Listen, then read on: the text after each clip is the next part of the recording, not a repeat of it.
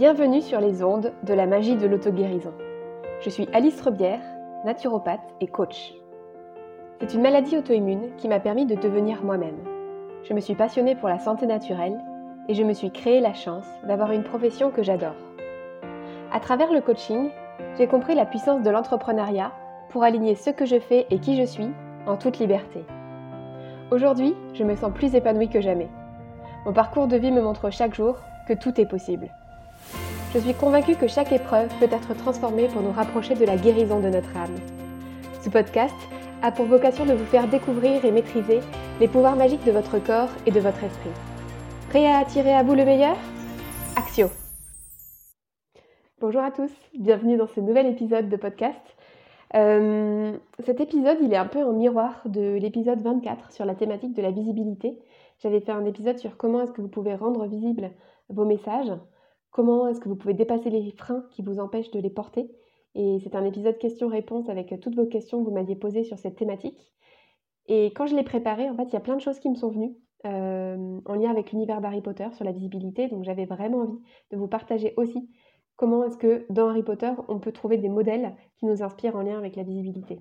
Et euh, comment est-ce que les personnages dépassent les défis qui leur sont proposés aussi par la visibilité. Euh, donc je vais parler de plusieurs éléments. Vous prenez ceux qui vous parlent et ceux qui sont en lien avec ce que vous vivez en ce moment. Ah oui, donc ce que j'ai pas précisé aussi, c'est que euh, forcément, dans cet épisode, je vais révéler plein de choses sur euh, l'univers d'Harry Potter. Si jamais vous ne connaissez pas ou que vous avez envie de garder un secret, je vous invite à lire les livres d'abord, à regarder les films, mais surtout à lire les livres. Euh, parce que du coup, je vais donner des éléments qui vont faire partie de l'intrigue principale, évidemment. Donc déjà, au tout début de l'histoire d'Harry Potter, on se rend compte que Harry, le personnage de Harry Potter, il a une visibilité forcée. Il est connu malgré lui, il n'a pas prévu ça, il a un an et devient une superstar. Et pour moi, c'est vraiment un lien en lien avec euh, ce que J.K. Rowling, elle va vivre. Et au tout début, évidemment, quand elle écrit le premier livre, elle n'est pas encore connue, mais c'est un peu comme une prémonition prédictive de ce qui va lui arriver. Et ensuite, au fur et à mesure, dans les premiers romans, on se rend compte à quel point est-ce que ça pèse à Harry d'être dans ce euh, d'être très connu comme ça. Donc tous les premiers euh, moments dans Harry Potter, ils vont être vraiment en lien avec c'est dur d'être visible, je suis connue malgré moi, j'avais pas prévu ça et ça me saoule et c'est pas agréable. Et je pense vraiment sincèrement que quand les éléments qu'elle a posés dans ses premiers romans, c'est vraiment des éléments que elle, elle a vécu. Donc par exemple, dans le deuxième tome de Harry Potter, il y a le personnage Gilles de Roy Lockhart qui est, un, est, une personne qui est très connue, qui a écrit énormément de livres et qui adore la célébrité, qui adore la visibilité. C'est quelqu'un qui est très désagréable euh, à Harry, c'est quelqu'un qui est très désagréable au trio, euh, pas Hermione dans un premier temps qui est très admirative, euh, mais en fait on se rend compte que c'est un usurpateur et qu'en fait il n'a pas accompli tout ce qu'il a accompli. Et c'est intéressant parce que du coup, il y a comme la coloration de les gens visibles, les gens célèbres. Et bien en fait, c'est des personnes qui euh, ont des choses à cacher ou bien c'est des personnes qui sont pas honnêtes. Et je pense que c'est quelque chose qui a dû beaucoup travailler euh, J. Caroline par rapport à ce qu'elle a vécu elle. Et d'ailleurs, on s'en rend compte que euh, donc Gilles de Lockhart, il est vraiment dans l'imposteur, dans l'usurpation d'identité et dans le j'aime la célébrité. Et Harry, qui est célèbre malgré lui, en fait, il n'aime pas ça, c'est laborieux, c'est difficile pour lui. Euh, il a plein de fans et d'admirateurs. Il a Colin Creevy qu'il adore, il a Ginny qui est très fan de lui. Il y a d'autres filles après plus tard. Euh, donc dans, le, Harry Potter 6, il y a une fille qui s'appelle Romilda Vane qui essaie de lui faire boire un filtre d'amour. Et en fait, il se retrouve confronté comme ça à tout un tas de personnages qui vont l'idolâtrer, qui vont le mettre en avant, alors que lui, il n'a pas envie de ça. Et au fur et à mesure de la série, on se rend compte que de plus en plus, il l'accepte et il sait que c'est inévitable. Il est vu comme l'élu, euh, the chosen one en anglais, euh, et donc en fait il sait qu'il a cette place-là et qu'il va être idolâtré. Et donc il y a comme un chemin d'acceptation de cette célébrité, de cette visibilité qui se fait à travers le roman. Et que je trouve très belle parce que pour moi, comme je le partageais dans l'épisode 24 sur la visibilité, il y a vraiment quelque chose en lien avec le fait d'accepter qu'on ne contrôle pas ce qui va se dire autour de nous, qui va se faire autour de nous notamment par rapport au fait d'être un modèle ou d'être admiré, euh, d'être euh, euh, mis sur un piédestal. Autre stéréotype auquel Harry est soumis, c'est la critique. la critique journalistique notamment, le buzz médiatique avec le personnage de Rita Skeeter. Rita Skeeter, c'est une journaliste qui arrive dans Harry Potter 4 et qui vient déformer tout ce que Harry dit dans les interviews. Et donc elle crée, euh, elle crée des choses, elle crée des phrases que Harry n'a jamais prononcées et du coup elle vient donner une image complètement déformée de la réalité. Ça pareil, euh, on le sait puisque l'auteur J.K. Rowling, elle en a vraiment parlé, elle a dit que pour elle c'était quelque chose qui avait été laborieux euh, de, se retrouver au contact de journalistes, de se retrouver au contact de ces, personnes qui viennent chercher des histoires, qui viennent essayer d'inventer des choses autour d'elle. Euh, et donc elle l'a mal vécu et en fait on se rend compte à quel point c'est quelque chose qui est difficile pour Harry à supporter au départ. Mais pareil, au fur et à mesure, il y a un chemin d'acceptation qui va se faire. Ces critiques, elles vont commencer, donc ce, buzz journalistique, il va commencer euh, quand il est propulsé dans le tournoi des trois sorciers, où il devient la superstar de l'école. Pareil, encore une fois, il ne l'a pas voulu. Euh, donc on voit là encore le, poids de J.K. Rowling, de, ce qu'elle a vécu, elle, en étant propulsée sans l'avoir attendu. Et du coup, il va être critiqué, il va être détesté euh, par d'autres élèves pour avoir été propulsé comme ça en tant que champion de l'école. Petit à petit, dans la suite de, l'histoire, il va être encore plus critiqué et détesté, mais cette fois par rapport à un message que lui, il a envie de, communiquer. En fait, dans les quatre premiers tomes, on est vraiment sur de la célébrité malgré lui. Et là, à partir de la fin du quatrième tome, Voldemort est de retour. Et là, Harry, Dumbledore, l'Ordre du Phénix vont parler et vont essayer de dire à tout le monde que oui, Voldemort est de retour.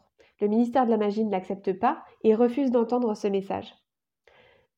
Or, ce message, pour eux, il est super important et ils ont envie, ils ont besoin d'être visibles et de montrer ça, de partager ça.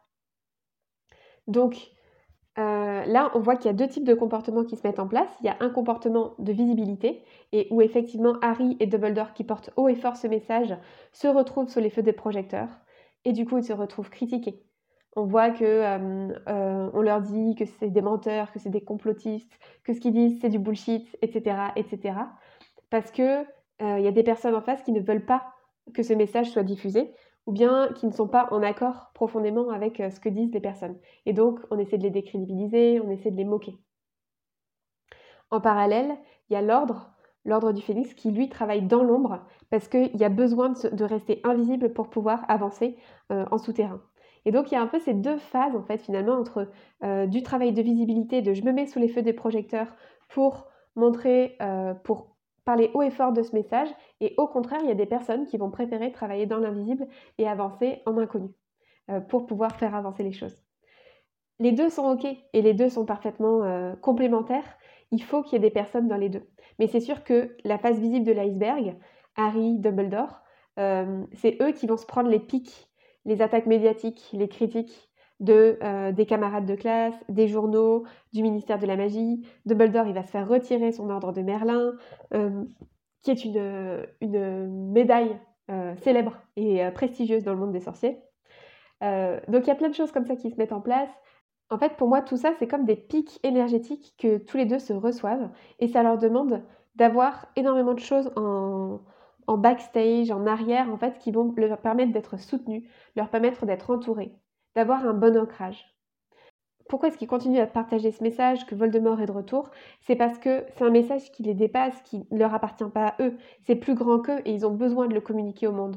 Il y a un vrai besoin de j'ai besoin d'être visible, j'ai besoin que ça se sache. Ce n'est pas pour moi, mon petit moi, mon petit ego, mais c'est vraiment pour le monde en fait. C'est pour quelque chose de plus grand. Pour rendre service, pour transformer euh, la société.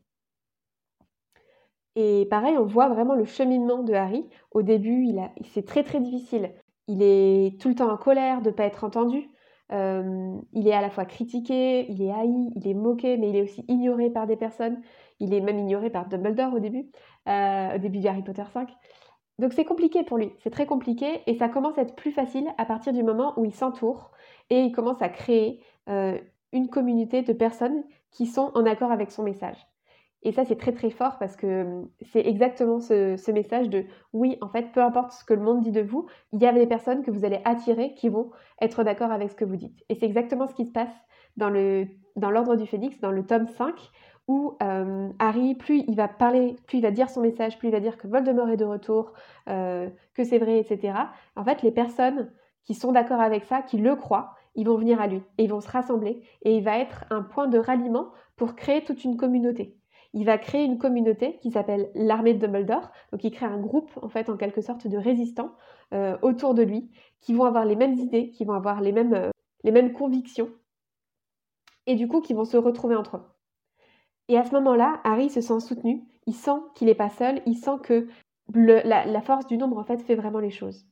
Et pour moi, avoir des personnes comme ça qui se lèvent, qui portent leur message, comme Harry, comme Dumbledore, c'est essentiel parce que sinon toutes ces personnes autour qui pensaient que c'était vrai, elles ne se seraient pas ralliées à lui, elles seraient restées un peu éparpillées et elles n'auraient pas réussi à se regrouper et à trouver des affinités et à créer des choses ensemble. Et là, il y a vraiment quelque chose de l'ordre de, la création puisque euh, il crée un groupe euh, l'armée de Dumbledore qui va venir s'entraider, qui va venir travailler ensemble, qui va venir améliorer leurs compétences, qui va venir travailler pour le collectif aussi. Surtout dans la suite, dans le tome 7, où euh, il y a vraiment euh, une autre, un autre type de résistance qui se met en place. Il y a un autre personnage aussi que j'apprécie particulièrement dans les Harry Potter et qui vient vraiment montrer comment est-ce qu'on peut venir transformer, comment est-ce qu'on peut venir transformer le regard des autres sur nous c'est le personnage de Luna Lovegood. Évidemment, vous avez dû la reconnaître quand j'ai commencé à en parler. Euh, Luna Lovegood, c'est un personnage qui est extraordinaire parce que elle n'en a rien à faire du regard des autres. Elle reste authentique. Elle reste elle-même. Peu importe les critiques. Elle est heureuse. Elle est elle-même et elle attire à elle des personnes qui sont en accord avec elle. Et il y a des moments en fait, où elle se retrouve toute seule, mais juste elle est bien avec elle-même parce qu'elle a travaillé cette sécurité intérieure, parce que elle a, elle, en fait, elle a son monde et euh, du coup elle s'autorise à être entièrement authentique. Ce qui fait que finalement elle finit par trouver des amis euh, qui sont euh, avec qui elle se sent bien, avec qui elle, elle peut être complètement elle-même et elle n'a pas besoin de se forger une nouvelle identité, de se transformer pour se rendre visible. C'est un peu la même chose avec son père, Xenophilus Lovegood, qui est le directeur du Chicaneur. Le Chicaneur, c'est un journal du monde sorcier qui vient partager des faits qui paraissent complètement euh, hallucinant à d'autres personnes. Mais en fait, ils restent à leur vérité, ils restent à, ce qui est vrai pour eux.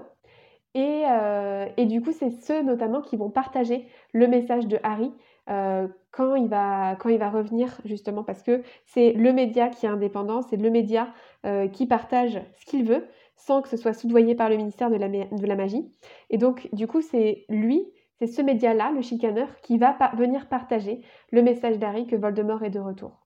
Donc Harry, pareil, il a trouvé des soutiens autour de lui pour porter son message. Voilà, c'était un petit épisode rapide pour vous partager euh, en quoi est-ce que dans Harry Potter on peut trouver des modèles, des personnages, des situations qui vont venir nous soutenir par rapport à notre évolution euh, dans notre visibilité quand on a un message à faire passer au monde, quand on est un artiste, quand on est un écrivain, quand on a une cause qui nous tient à cœur, ou bien quand on est entrepreneur et qu'on veut partager notre vision des choses. Euh, j'espère que ça vous a inspiré. Si jamais vous voyez d'autres choses donc, que je n'ai pas partagées en lien avec la visibilité dans l'univers d'Harry Potter, je serais heureuse que vous me le partagiez en message privé. Euh, vous pouvez venir euh, en message privé sur Instagram pour m'en parler et ça sera avec grand plaisir que je vous lirai et que je vous répondrai. Je vous souhaite une très belle journée et je vous dis à bientôt. Merci pour votre écoute. Alors, comment allez-vous libérer votre magie intérieure? Si vous avez aimé ce podcast, pensez à le partager avec votre entourage pour participer à sa visibilité et à laisser un avis 5 étoiles sur la plateforme de votre choix. Vous pouvez aussi vous abonner pour être tenu au courant de la sortie du prochain épisode. À bientôt!